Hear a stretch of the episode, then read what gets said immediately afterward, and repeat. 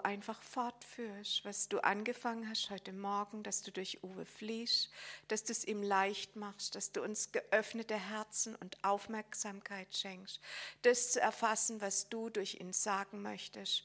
Und wenn es auch nur Fragmente sind, dass es ein Teil unseres Lebens wird, dass wir es umsetzen, dass es wirklich in Realität kommt und erfahrbar wird. Und ich segne, was du jetzt tust und sprichst durch ihn. Im Namen Jesu.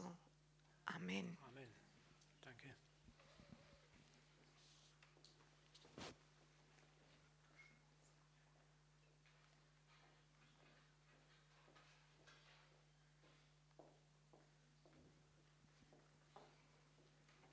So, das war schon. Können wir die Predigtfolie haben? Macht nichts.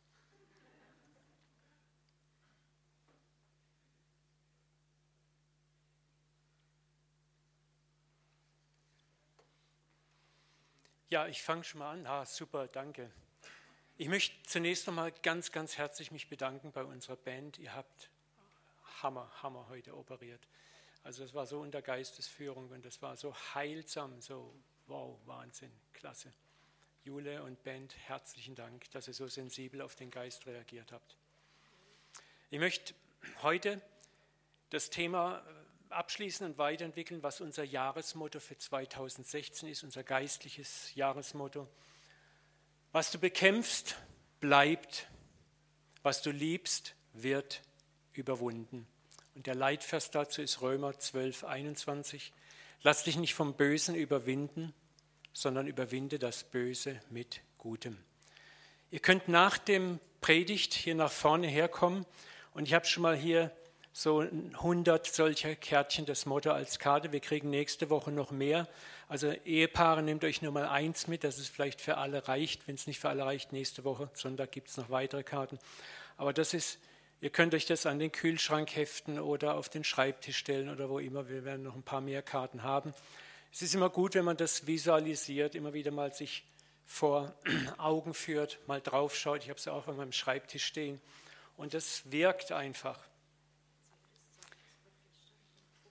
Ja, das war lustig gestern, als ich das ausdruckte im DM-Markt. Da steht neben mir eine, eine, Dame und guckt so ganz interessiert, wie das Plums Plums rausfällt in den Korb. Und dann sagt sie, oh, darf ich mir das mal angucken? Sie sagt, das ist ja krass. Und hat gesagt, äh, für was machen Sie? Das habe ich gesagt, wir sind eine evangelische Freikirche, wollte sie gleich wissen, Adresse, Name, Drehzahl. Und wir waren so richtig cool im Gespräch, habe ich auch gedacht, Mensch, das ist ein super Start für unser Motto. Ja, dieses Prinzip, das ihr hier seht, kommt ja aus der Bergpredigt. Und dieses Prinzip braucht Zeit für Erprobung, Selbsterfahrung und persönliches Reifen durch Hinfallen, Aufstehen, besser machen, weitergehen, hinfallen, aufstehen, besser machen, weitergehen. Das ist nicht ein Motto, was man euch jetzt, was ich euch hinknallen möchte, so jetzt mach. Christlicher Heroismus, wir beißen die Zähne zusammen durch. Wir müssen uns im Klaren sein, das lernst du nur durch permanentes Erproben. Und ich möchte schon gleich Mut machen, fang bitte hier im Kleinen an. Such dir nicht gleich den, den größten Heroismus raus, nur jemand ermordet dein Kind und du willst dann gleich der liebende, vergebende sein. Das sind immer manchmal, nehmen wir uns so Extreme vor. Fang mal im ganz, ganz Kleinen an, in deiner Family, mit deinen Nachbarn, mit deinen Arbeitskollegen, mit dem Blödmann, der dir Tag ein, Tag aus vielleicht an derselben Kreuzung immer begegnet und die Vorfahrt nimmt. So diese Alltäglichkeiten des Lebens, da möchte ich euch Mut machen. Wir lernen das nicht über Nacht oder mit dem Intellekt. Deswegen reichen zwei Predigten am Jahresanfang auch nicht auf, das zu internalisieren. Ich möchte das Jahr über immer wieder, dass wir durch verschiedene Predigten immer wieder dieses Motto von verschiedenen Ecken und Seiten beleuchten. Auch mal bei Konferenzen wollen wir da immer wieder mal drauf Bezug nehmen.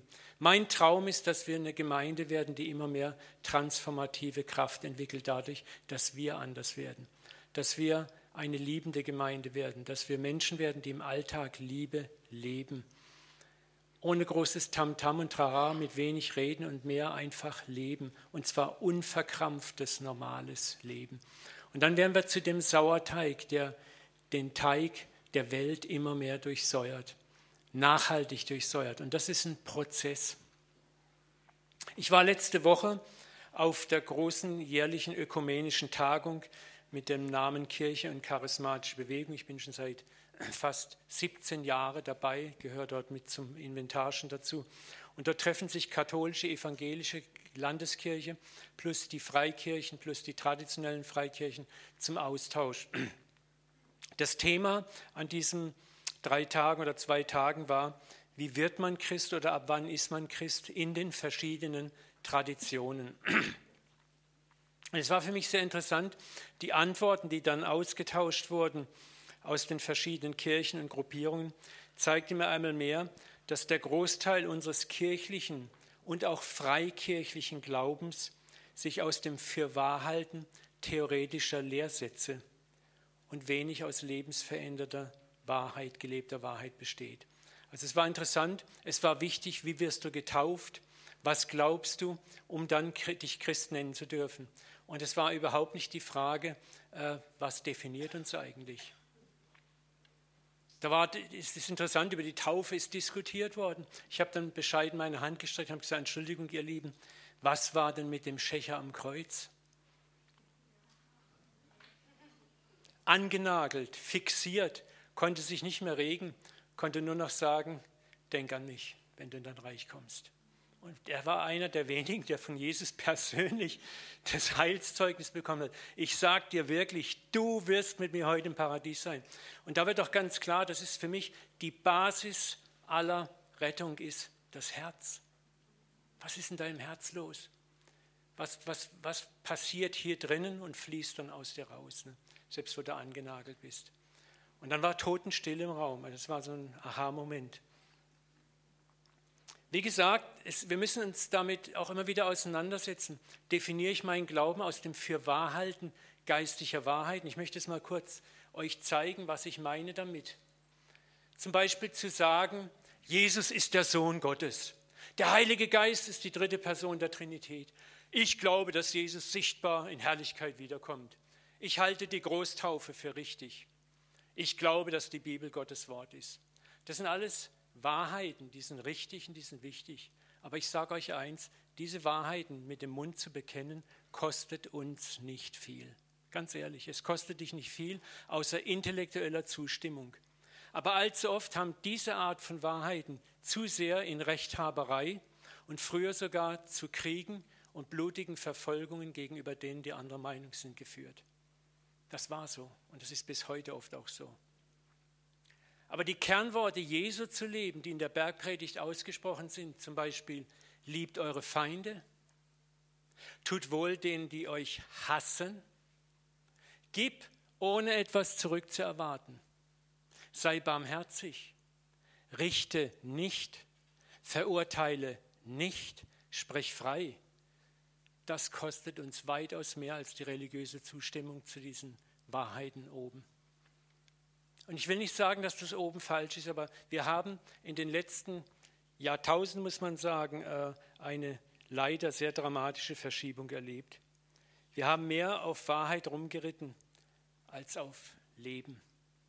Und das ist oft das Wesen des Lammes Gottes, wir haben das neulich darüber gesprochen, das ist das hier unten. Und das Wesen des unerneuerten, unerneuerten Löwenchristentums findet oft hier oben statt in Rechthaberei. Das Löwenchristentum, das Unerneuerte, diese Löwennatur hat oft zu Glaubenskriegen, Zerteilung des Leibes, Verfolgung und Ermordung Andersdenkender geführt. Und Jesus bringt es sehr krass auf den Punkt. Weh euch, ihr Gesetzeslehrer und Pharisäer, ihr Heuchler. Ihr gebt den Zehnten von Gartenminze, Dill und Kümmel, lasst aber die wichtigeren Forderungen, ne, die wichtigeren Forderungen des Gesetzes außer Acht. Gerechtigkeit, Barmherzigkeit und Treue. Das eine hättet ihr tun, das andere nicht lassen sollen. Und fragen wir uns mal ganz ehrlich, wo würde unsere Welt heute stehen, wenn wir Christen, und damit meine ich uns alle, die Prinzipien der Bergpredigt in den vergangenen 2600 Jahren versucht hätten zu leben, anstatt uns zu streiten, wer die rechte Lehre hat und wer nicht. Denk mal darüber nach.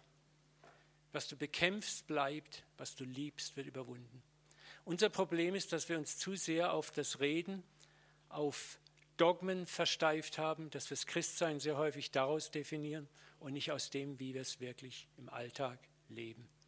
Und es geht hier nicht um einen Würdigkeitswettbewerb, ich muss heilig, heilig, heilig werden, sondern es geht darum, dass wir es einfach, dass Gott aus uns rausfließen kann, dass wir Liebe leben, dass Menschen durch unser Lebenszeugnis berührt werden. Schau mal, ich glaube, es gibt in Lukas 15 diesen Satz, es nahten sich zu Jesus aber allerlei Sünder und Zöllner und zwielichtige Leute, um ihn zu hören. Die kamen nicht, weil er so eine tolle Lehre hatte. Die kamen, weil sie diese Liebe spürten, diese bedingungslose Annahme, dieses nicht verurteilt werden, dieses ernst genommen werden, trotz ihrer Schwächen. Und das ist das, was wir heute wieder neu lernen dürfen, wo Gott uns, glaube ich, ganz liebevoll einlädt und sagt, leg den Fokus mal mehr von Lehre und Rechthaberei auf die Liebe und das Leben.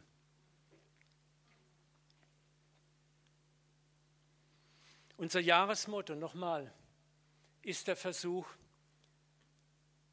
nach außen zum Nächsten dieses Muster zu leben. Dein Nachbar, dein Arbeitskollege, dein Mitschüler, Mitstudent, alles, was um dich herum lebt, kreucht und fleucht. Aber dieses Motto wirkt auch nach innen zu dir. Wir werden heute auch stark darüber ein bisschen nachdenken, was hat es mit dir zu tun. Ja? Du existierst ja auch und als Christen möchten wir gerne christlich leben. Und wir merken, das gelingt uns oft nicht. Wie gehst du dann mit dir um? Verurteilst du dich? Kommst du in Selbstverdammnis, in Selbsthass, in Selbstablehnung, in Resignation? Darüber werden wir auch zu sprechen haben. Ich möchte jetzt gerne, und ihr merkt ja schon, ich operiere gerne mit Filmen. Ich habe wieder bei YouTube einen tollen Filmausschnitt gefunden. Wir haben den schon mal angeguckt von Die Miserablen mit Jean Valjean, dem Galeerensträfling, der von den Galeeren entlassen wird, von den Sträflingsjahren, dann durchs Land irrt. Niemand nimmt ihn auf und er kommt dann zum Haus des Bischofs von einer kleinen Stadt und will da erst gar nicht rein. Das ist ein ganz anderer Filmausschnitt, den ich gefunden habe. Und wir schauen uns das mal an. Der tut so wunderbar unser Jahresmotto, was du bekämpfst, bleibt, was du liebst, wird überwunden. So richtig, ha. Der Film, aber er verdeutlicht so wunderbar, worum es eigentlich geht in unserem Motto. Der Bischof hätte ja auch auf sein gutes Recht pochen können und diesen Gauner verhaften lassen können. Er wusste ja nicht, ob seine Großzügigkeit ihren Lohn kriegen wird, ob der sich wirklich ändert. Wer weiß, ob der gerade so weiterklaut und weitermacht. Das sind immer die Risiken, wenn wir Gnade gewähren, Güte geben, wenn wir nicht bekämpfen, sondern lieben. Du hast es nie in der Hand. Du hast es nicht in der Hand. Er hat es auch nicht in der Hand gehabt. Aber das ist nicht unser Job, das zu beurteilen. Das ist das Erste, was wir lernen müssen. Wir sollen es einfach tun. Es ist interessant, wenn ihr euch das so ein bisschen angeschaut habt, ne, dieses von Liebe überwältigte, ja beschämte Gesicht von dem Jean Valjean, als er ihm die Kerzen in die Hand drückt. Dieses maßlose Erstaunen. Mir gefällt da dieser Satz, den Richard Rohr geprägt hat, den ich euch gerne nochmal zeigen möchte. Unser peinlich berührtes, gedemütigtes Gesicht nach empfangener Gnade statt Bestrafung ist unsere eigentliche Strafe und führt zu unserer Umkehr. Gnade ist immer so etwas wie eine Strafe für unser Ego, das lieber selber bezahlen möchte. Sind wir doch mal ganz ehrlich, am liebsten hätte doch hier irgendwelches jetzt hacke ich dir ein Ster Holz oder ich grabe deinen Garten um oder ich mache das und das, ich möchte irgendwas tun. Das ist der Reflex in uns. Aber einfach nur Gnade zu bekommen, das entsetzt uns maßlos. Aber das ist das, was Gott genau weiß, was er wirkt. Das wirkt an uns. Das transformiert den Menschen auf lange Sicht. Mal ganz ehrlich, wer von uns möchte denn nicht so behandelt werden, nachdem er es mal voll versemmelt hat? wo du richtig Scheiß gebaut hast und eigentlich im, im geistischen Ausmaß, jetzt habe ich in die Konsequenz eigentlich verdient. Wer möchte nicht gern anders behandelt werden, den Konsequenzen entgehen können? Wer möchte nicht bloßgestellt werden, nicht angeklagt werden, nicht büßen? Wir alle eigentlich. Und trotzdem ist da in uns etwas von der alten gefallenen Natur, was immer nach, nach Bezahlen aus ist, was, was es nicht annehmen kann. Schauen wir, was Petrus gesagt hat. Ne? Das ist in Matthäus 18, 21. Da kam Petrus zu Jesus und fragte, Herr, wie oft darf mein Bruder gegen mich sündigen? Und ich muss ihm vergeben ist siebenmal genug. Das ist unsere Natur, ist auch meine Natur. Wir möchten gern sagen, okay, stopp, ist ja schon gut vergeben, aber das muss eine Grenze haben. Wir tun Gnade gerne eingrenzen, limitieren. Merkst du den Druck schon in dieser Frage? Wie oft muss ich vergeben? Da ist nicht Begeisterung, da ist nicht, das ist nicht natürlich. Das ist eher die Frage, wie oft muss ich das tun?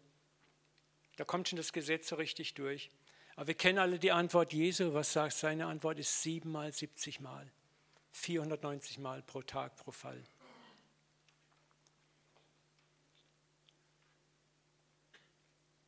Wenn die meisten Christen über Gnade und Vergebung reden, dann kommt der berühmte Satz, ja, aber. Gnade, ja, aber. Und dann beginnen wir die Gnade paragraphisch runterzudeuten, bis am Schluss von der Gnade nichts mehr übrig ist. Wir balancieren Gnade so aus, bis man Gnade nicht mehr versteht. Bis Gnade ein Geschäft ist. Ich tue dies und du tust das. Du gibst mir das, ich gebe das. Wir lieben es, Gnade theologisch zu dosieren, zu balancieren, schon lange bevor wir sie überhaupt gegeben haben, mit dem einen Ziel, um bei siebenmal stehen bleiben zu können. Und das Muster müssen wir durchbrechen, weil es Gott auch durchbrochen hat uns gegenüber. Was du bekämpfst, bleibt. Was du liebst, wird überwunden.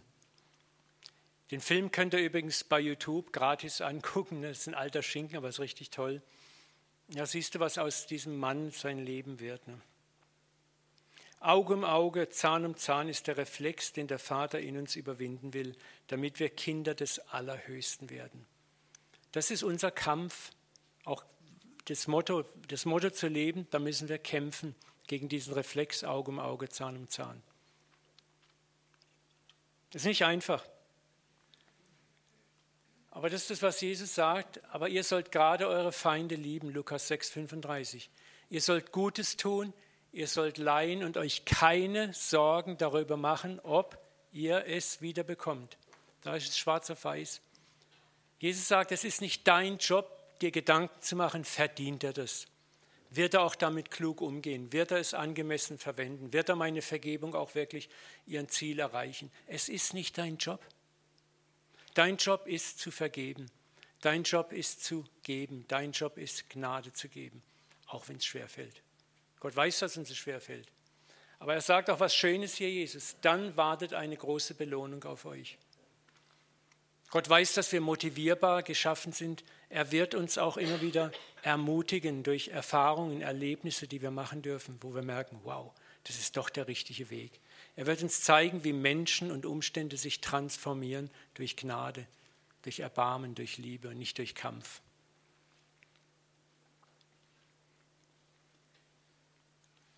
Und ihr handelt wie die Kinder des Höchsten. Hey, wir sind Kinder des Höchsten, wir sind Kinder Gottes und nicht Kinder dieser Welt. Denn er, Gott, ist auch gütig gegen die Undankbaren und Bösen. Es ist so schwer für uns zu verstehen. Gott ist gütig gegen die Undankbaren und Bösen. Das ist wieder, kommt dieses Motto zum Vorschein, was du bekämpfst, bleibt. Keiner weiß es besser als Gott. Was du liebst, wird langfristig überwunden. Unser Problem ist, dass wir Gott auf unser Niveau des Vergebens heruntergezogen haben und so seine Gnade nie wirklich begriffen haben. Wir haben Gott auf unser Niveau siebenmal runtergezogen. Wir glauben, Gott tickt genauso wie wir. Dabei ist der Deal ein anderer. Gott sagt, kommt zu mir herauf, nicht ich komme zu euch herunter, was Gnade anbelangt.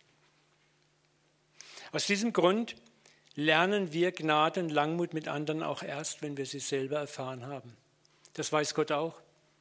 Deswegen wirst du in deinem Leben Zerbruch erleben, Scheitern erleben, Hinfallen erleben, Du wirst erleben, dass du selber in Sünde fällst. Mit dem einen Ziel, dass Gott dir Gnade geben kann und dass du Gnade erfährst. Du kannst Gnade erst wirklich weitergeben, wenn du sie wirklich erfahren hast. Wenn dein Leben gut und glatt und schön verläuft, aus deiner Sicht moralisch einwandfrei, dann wirst du Gnade nur gegen Bezahlung weitergeben. Dann wirst du gnadenlos sein. Du wirst sein wie der ältere Bruder, der gemeint hat, ich habe alles richtig gemacht. Und jetzt kommt dieser Sack von jungem Bruder, der alles durchgebracht hat und der kriegt Gnade, das kann nicht sein. Jesus sagt in Lukas 4,47, wem viel vergeben ist, der liebt viel. Wem wenig vergeben wird, der liebt auch wenig. Und das ist ein, ein Prinzip, das ist so paradox. Erst wenn du selber Vergebung erlangt hast, massiv, da macht es was mit dir. Du kannst gar nicht anders, du gibst Vergebung weiter.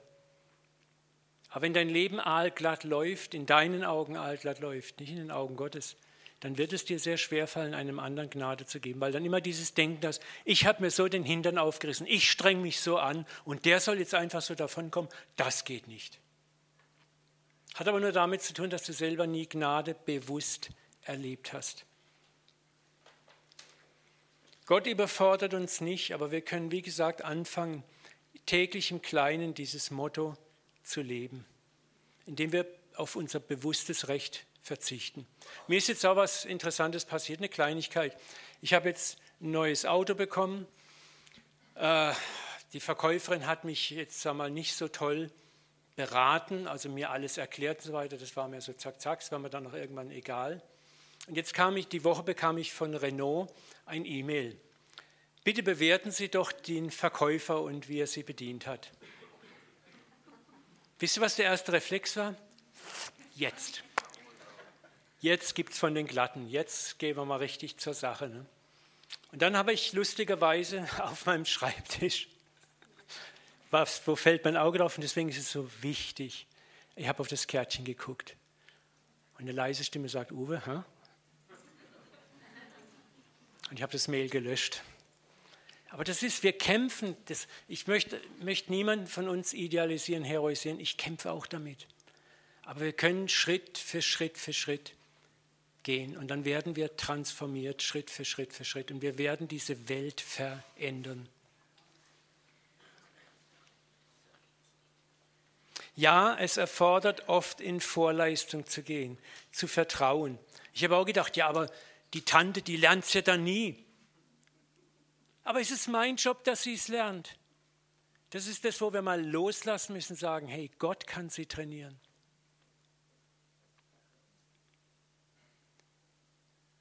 Auch wenn wir Resultate nicht gleich sehen, Jesus hat uns versprochen, unser Belohner zu sein. Er wird erstatten.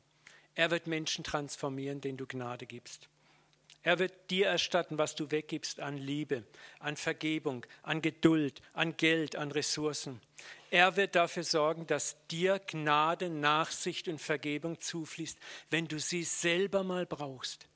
Wir versemmeln es doch auch täglich und sind froh, wenn uns Gnade widerfährt. Wisst ihr, und das ist ein ganz entscheidender Aspekt, diese Art zu leben erbarmend, gütig, barmherzig, ist Mission in Reinkultur. Das ist Mission in Reinkultur. Ich bin, je älter ich werde, zutiefst überzeugt, wir haben in der christlichen Geschichte zu viel erklärt und zu wenig gelebt. Nochmal, wir haben zu viel erklärt und zu wenig gelebt. Jesus sagt, du sollst dieses tun, jenes nicht lassen. Das, schon, das heißt nicht, dass wir nichts mehr erklären müssen, aber wir müssen versuchen, wieder neu dem Leben mehr Kraft zuzumessen, mehr, mehr, mehr Power zuzumessen, zu sagen, lebe es doch mal mehr, bevor du redest. Nicht umsonst sagt doch Jesus, daran wird jedermann erkennen, dass ihr meine Jünger seid, wenn ihr Liebe untereinander habt. Wir leben in der Postmoderne und die Postmoderne ist eine ganz stark vom Erleben her geprägte Kultur. Die Menschen heute wollen mehr erleben als hören. Sie sind müde vom Erklären. Und ihr glaubt nicht, was für eine transformierende Kraft wir haben, wenn wir, vielleicht 150 Menschen hier im Raum oder 200 Menschen, wenn wir anders leben. Dann werden wir zum Sauerteig, der den Teig um uns herum transformiert, Tag für Tag, Stunde für Stunde, Woche für Woche. Und dann wirst du Resultate sehen. Das braucht vielleicht etwas länger, aber es passiert. Jesus sagt nicht, die Welt wird uns daran erkennen, weil wir die reine Lehre oder die Wahrheit haben, sondern daran, wie wir leben und vor allen Dingen, wie wir lieben. Und das authentisch und nicht fromm ausgesetzt, aufgesetzt. Jetzt haben wir das Christi-Welt dieses Jahr im Sommer in Karlsruhe und da haben wir eine Aktion mit den Picknickdecken. Ne? haben wir euch ja schon, wir haben auch hier ein paar von uns angemeldet. Ich möchte euch einfach was sagen, was meine Hoffnung ist, was nicht passiert. Wenn ich meine Decke im Schlossgarten nur ausbreite, die Idee ist ja, jeder organisiert sich so eine Picknickdecke und bringt ein Picknick für sechs Personen mit und dann können Leute einfach Fremde kommen, sich auf die Decke setzen und essen mit dir. Wenn ich meine Decke nur ausbreite und wie eine Spinne im Netz auf meiner Decke sitze und hoffe, dass einer kleben bleibt auf meiner Decke und während er ist, kann ich ihm den Kopf zuballern mit christlicher Lehre, dann ist das schlicht und ergreifend peinlich.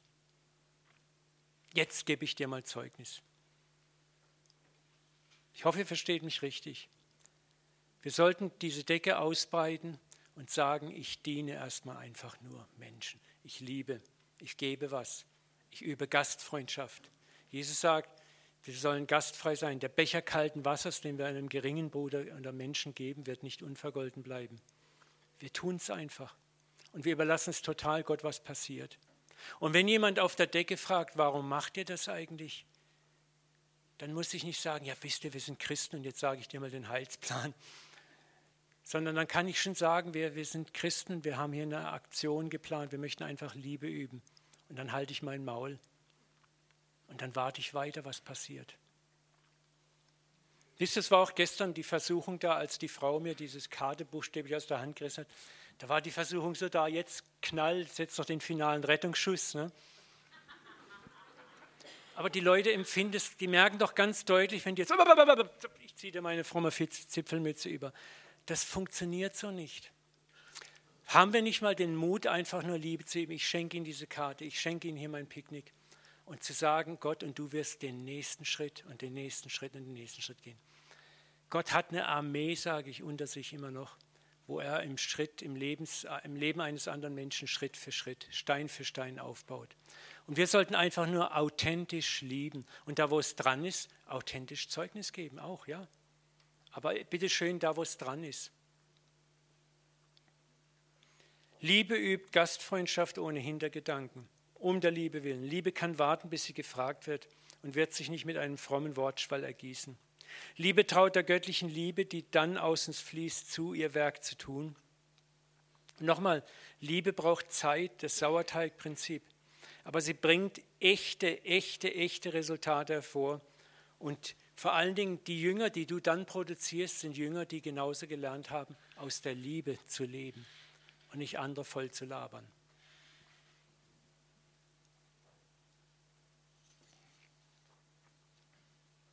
Schauen wir noch kurz auf die zweite Wirkrichtung unseres Mottos, nach innen. Wir alle spüren, dass wir als Christen gerne authentisch leben möchten und bestimmte untaugliche und schädliche Lebensmuster gerne verlassen möchten. Wir alle wollen das gern. Wir wollen, wie man so schön fromm sagt, heilig leben. Und hier wurde leider auch in der Geschichte der Christenheit wurden Kampfplätze aufgetan gegen uns selbst und andere, die Gott so nie vorgesehen hat. Um fromm zu leben, wurde das Gesetz schon im frommen Judentum zu einer To-Do-Liste, die es abzuarbeiten galt, um ein guter Jude zu sein. Und auch das Christentum hat sich hier in weiten Teilen nicht mit Ruhm bekleckert. Wir haben das Ja-Aber-Evangelium, das Gnade- und Gesetz-Evangelium. Kurzum, Heiligung wurde zu einem oft missverstandenen Kampfplatz gegen sich selber. Weißt du, und wenn du gegen dich selber kämpfst, um ein besserer Mensch zu werden, dann wirst du in zwei Richtungen enden. Entweder wirst du resignieren, du gibst auf, weil du es nicht packst, wenn du ehrlich bist, oder der zweite Punkt ist, du wirst ein frommer Heuchler. Du glaubst, dass du schaffst, du tust so, als ob und du spielst anderen was vor. Du wirst blind gegen den eigenen Müllhaufen, der in deinem Leben ist. Und das ist das, was Jesus ja den, den Pharisäern vorwarf. Er sagt, ihr seid Heuchler, ihr haltet das Auswendige des Gefäßes rein innen, aber es ist voller Unrat und Mist. Wir müssen aufpassen, dass wir uns nicht abgrenzen. Ja, die bösen Pharisäer. Wir sind genauso Pharisäer. Und deswegen ist es wichtig, dass wir anerkennen, wir schaffen es alleine nicht. Und das führt so zu einem negativen Muster oft in uns, wenn wir uns selbst bekämpfen. Erinnert euch noch bitte an die Predigt von vor 14 Tagen mit der Sündentüte. Wir stopfen rein, wir stopfen rein, wir unterdrücken, wir unterdrücken und irgendwann platzt dir der Kragen. Und alles platzt raus aus dir. Was du bekämpfst, auch in dir selber bekämpfst, wird bleiben. Was du liebst, wird überwunden. Erst wenn wir lieben gelernt haben, was Gott auch liebt, nämlich uns selber, werden wir anfangen, Gnade zu verstehen. Wir werden begreifen, dass Christus uns in unserer Schwachheit angenommen hat. Er hat dich angenommen in deiner Schwäche und in deiner Stärke. Er liebt beides. Und er hat das gute Werk in dir angefangen und er wird es auch vollenden. Die Frage ist, glaubst du das?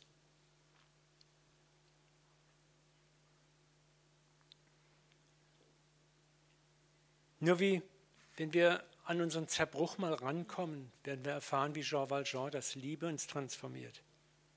Schaut mal, Römer 8,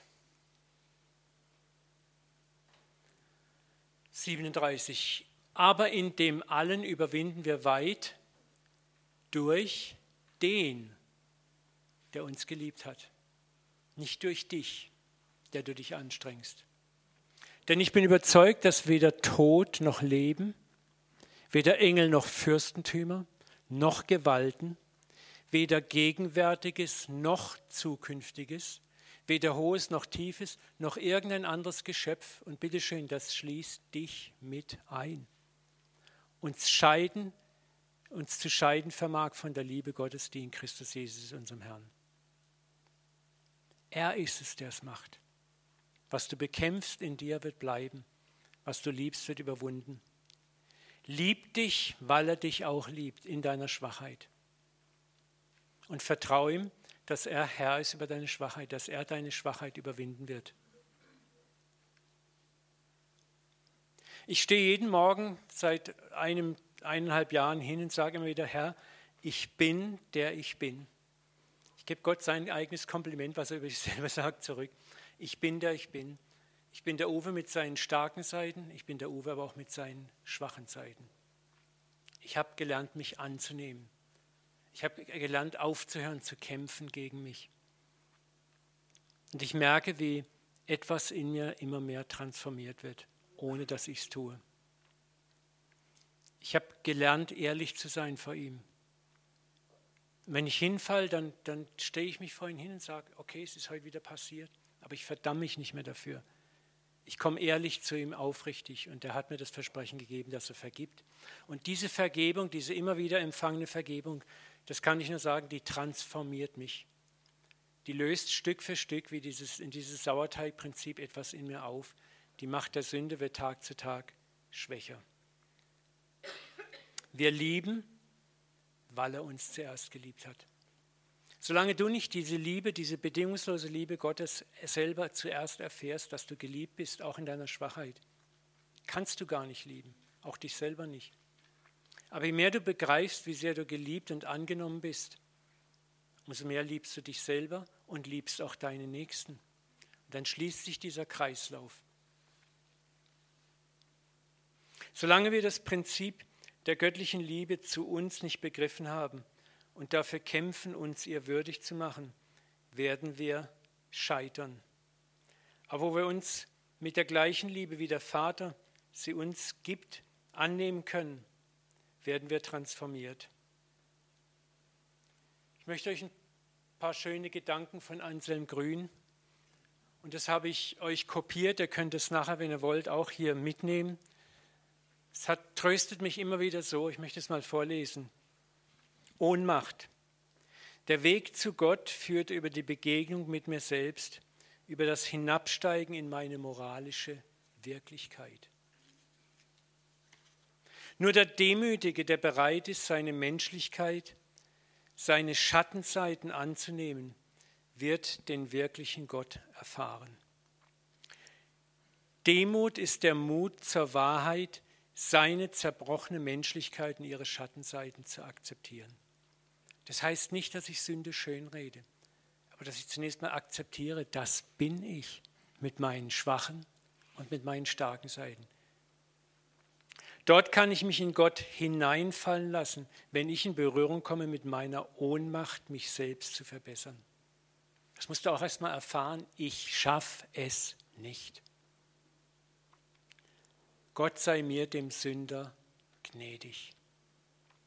Was sagt Jesus? Dieser ging gerechtfertigt weg und der andere, der aufgezählt hat, was alles toll macht, der blieb. Wenn ich spüre, dass ich meine Nöte nicht selber überwinden muss und vor allen Dingen kann. Sie dürfen zunächst sein, weil ich sie loslasse und nicht behalte, sondern an Gott übergebe und sage, hier, ich schaffe es nicht. Ohnmacht. Ich bin ohne Macht. Dort werde ich durch ihn frei. Der das gute Werk angefangen hat in euch, wird es vollenden. Da begegne ich dem wahren Gott, wo ich aufhöre zu kämpfen, wo ich seiner Liebe vertraue. Da begegne ich dem wahren Gott, der mich aus der Tiefe herausholt, aus tiefstem Schlamm zieht, dem Gott, der mit mir durch Feuer und Wasser geht, Jesaja 43,1. Da werde ich auf einmal in meinem Herzen von Gott berührt und der wirkliche Gott wird spürbar, der mich trägt, liebt und befreit. Ich habe gerade neulich wieder in einer evangelischen Kirche dieses Kreuz von Zinzendorf gesehen. Da hängt Jesus am Kreuz und dann steht da rechts, das tat ich für dich und auf der linken Seite, was tust du für mich? Das ist ein so grauenvolles Muster. Nichts tut Gnade mehr kaputt machen als so ein Ausspruch. Ich weiß, wie Zinzendorf es gemeint hat, aber das ist genau dieser Appell an unsere Moral, der nicht funktioniert. Entweder hat er alles getan oder er hat nichts getan. In dem Moment, wo ich anerkenne, dass er alles tut, verlasse ich mich auch wirklich auf seine Gnade. Aber in dem Moment, wo ich versuche, diese Gnade zu bezahlen, komme ich wieder in den Kampfmodus, auch für mich selber rein.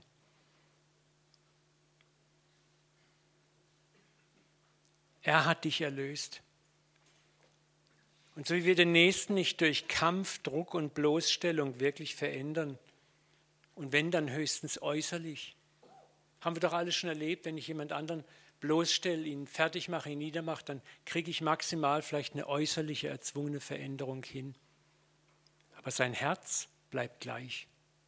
Aber wenn ich jemand liebe und gütig bin und gnädig bin, dann werde ich sein Herz transformieren. Das braucht Zeit, ja, aber diese Zeit nimmt sich Gott mit uns auch. Aber die Früchte, die dann rauskommen, sind echt, sind originär. Und dann werden Menschen, Christen geschaffen, die genauso agieren und andere Früchte auch wieder hervorbringen. Dann werden wir die Transformation des Leibes Christi erleben, den Senfkornglauben. Und wir selber werden auch nicht durch Selbsthass und verbissene Selbstdisziplin zu neuen Menschen. Je mehr Selbsthass du gegen dich projizierst, je mehr eiserne Selbstdisziplin, umso verbissener und verkniffener wirst du. Und du wirst andere richten, weil die sich ja nicht so anstrengen wie du. Nur die Liebe ist stark genug, ein Leben wirklich zu verändern. Aus diesem Grund kann Paulus in seinem grandiosen Korintherbrief im Kapitel 13, was die Kathedrale des christlichen Glaubens schlechthin ist, sagen, es bleibt Glaube, Hoffnung, Liebe. Aber die Liebe ist die größte von allem. Am Schluss können wir das Christentum, Paulus bringt es ja auch mal auf den Nenner oder Jesus, ich weiß gar nicht mehr genau, wer was sagt, äh, dass die Liebe des Gesetzes Erfüllung ist. Die Liebe. Und Liebe ist nicht airy-fairy, wischiwaschi. Liebe kann auch mal Nein sagen. Liebe kann auch eine Grenze ziehen. Aber in Liebe, es ist ein Unterschied, ob du eine Grenze, ich spüre doch ganz genau, wenn jemand mir eine Grenze zieht in Liebe und meine Integrität damit immer noch bewahrt ist. Ich merke, der andere liebt mich als Mensch immer noch, aber er muss mir jetzt eine Grenze setzen. Das spüre ich ganz deutlich oder ob ich als ganzes Wesen gleich ausgegrenzt werde. Ne? Das ist ein Riesenunterschied. Und auch das möchte uns der Herr beibringen. Das werden wir dieses Jahr auch mal wieder mal lernen, Grenzen in Liebe zu ziehen. Wo ich trotzdem spüre, ich bin angenommen, ich bin geliebt. Weißt du, wenn jemand doof kommt, dann kann ich auch mal sagen, du, äh, ich schätze dich so und ich verstehe genau, was du sagen möchtest und ich kann auch ganz und gar verstehen, aber weißt du, die Art, wie du das rübergebracht hast, das war, weißt du, wenn du so angesprochen wirst, da bist du doch ganz anders fühlst du dich. Du spürst, ich bin als Mensch immer noch akzeptiert. Als wenn einer sagt, du Depp, was hast du denn da jetzt schon wieder gesagt? Ne? Da ist schon gleich, gehst du in Gegenstellung rein. Und das dürfen wir lernen. Ich möchte jetzt gerne eins machen, ich will gar nicht so lang predigen. Ich möchte uns nochmal dieses Motto vor Augen stellen.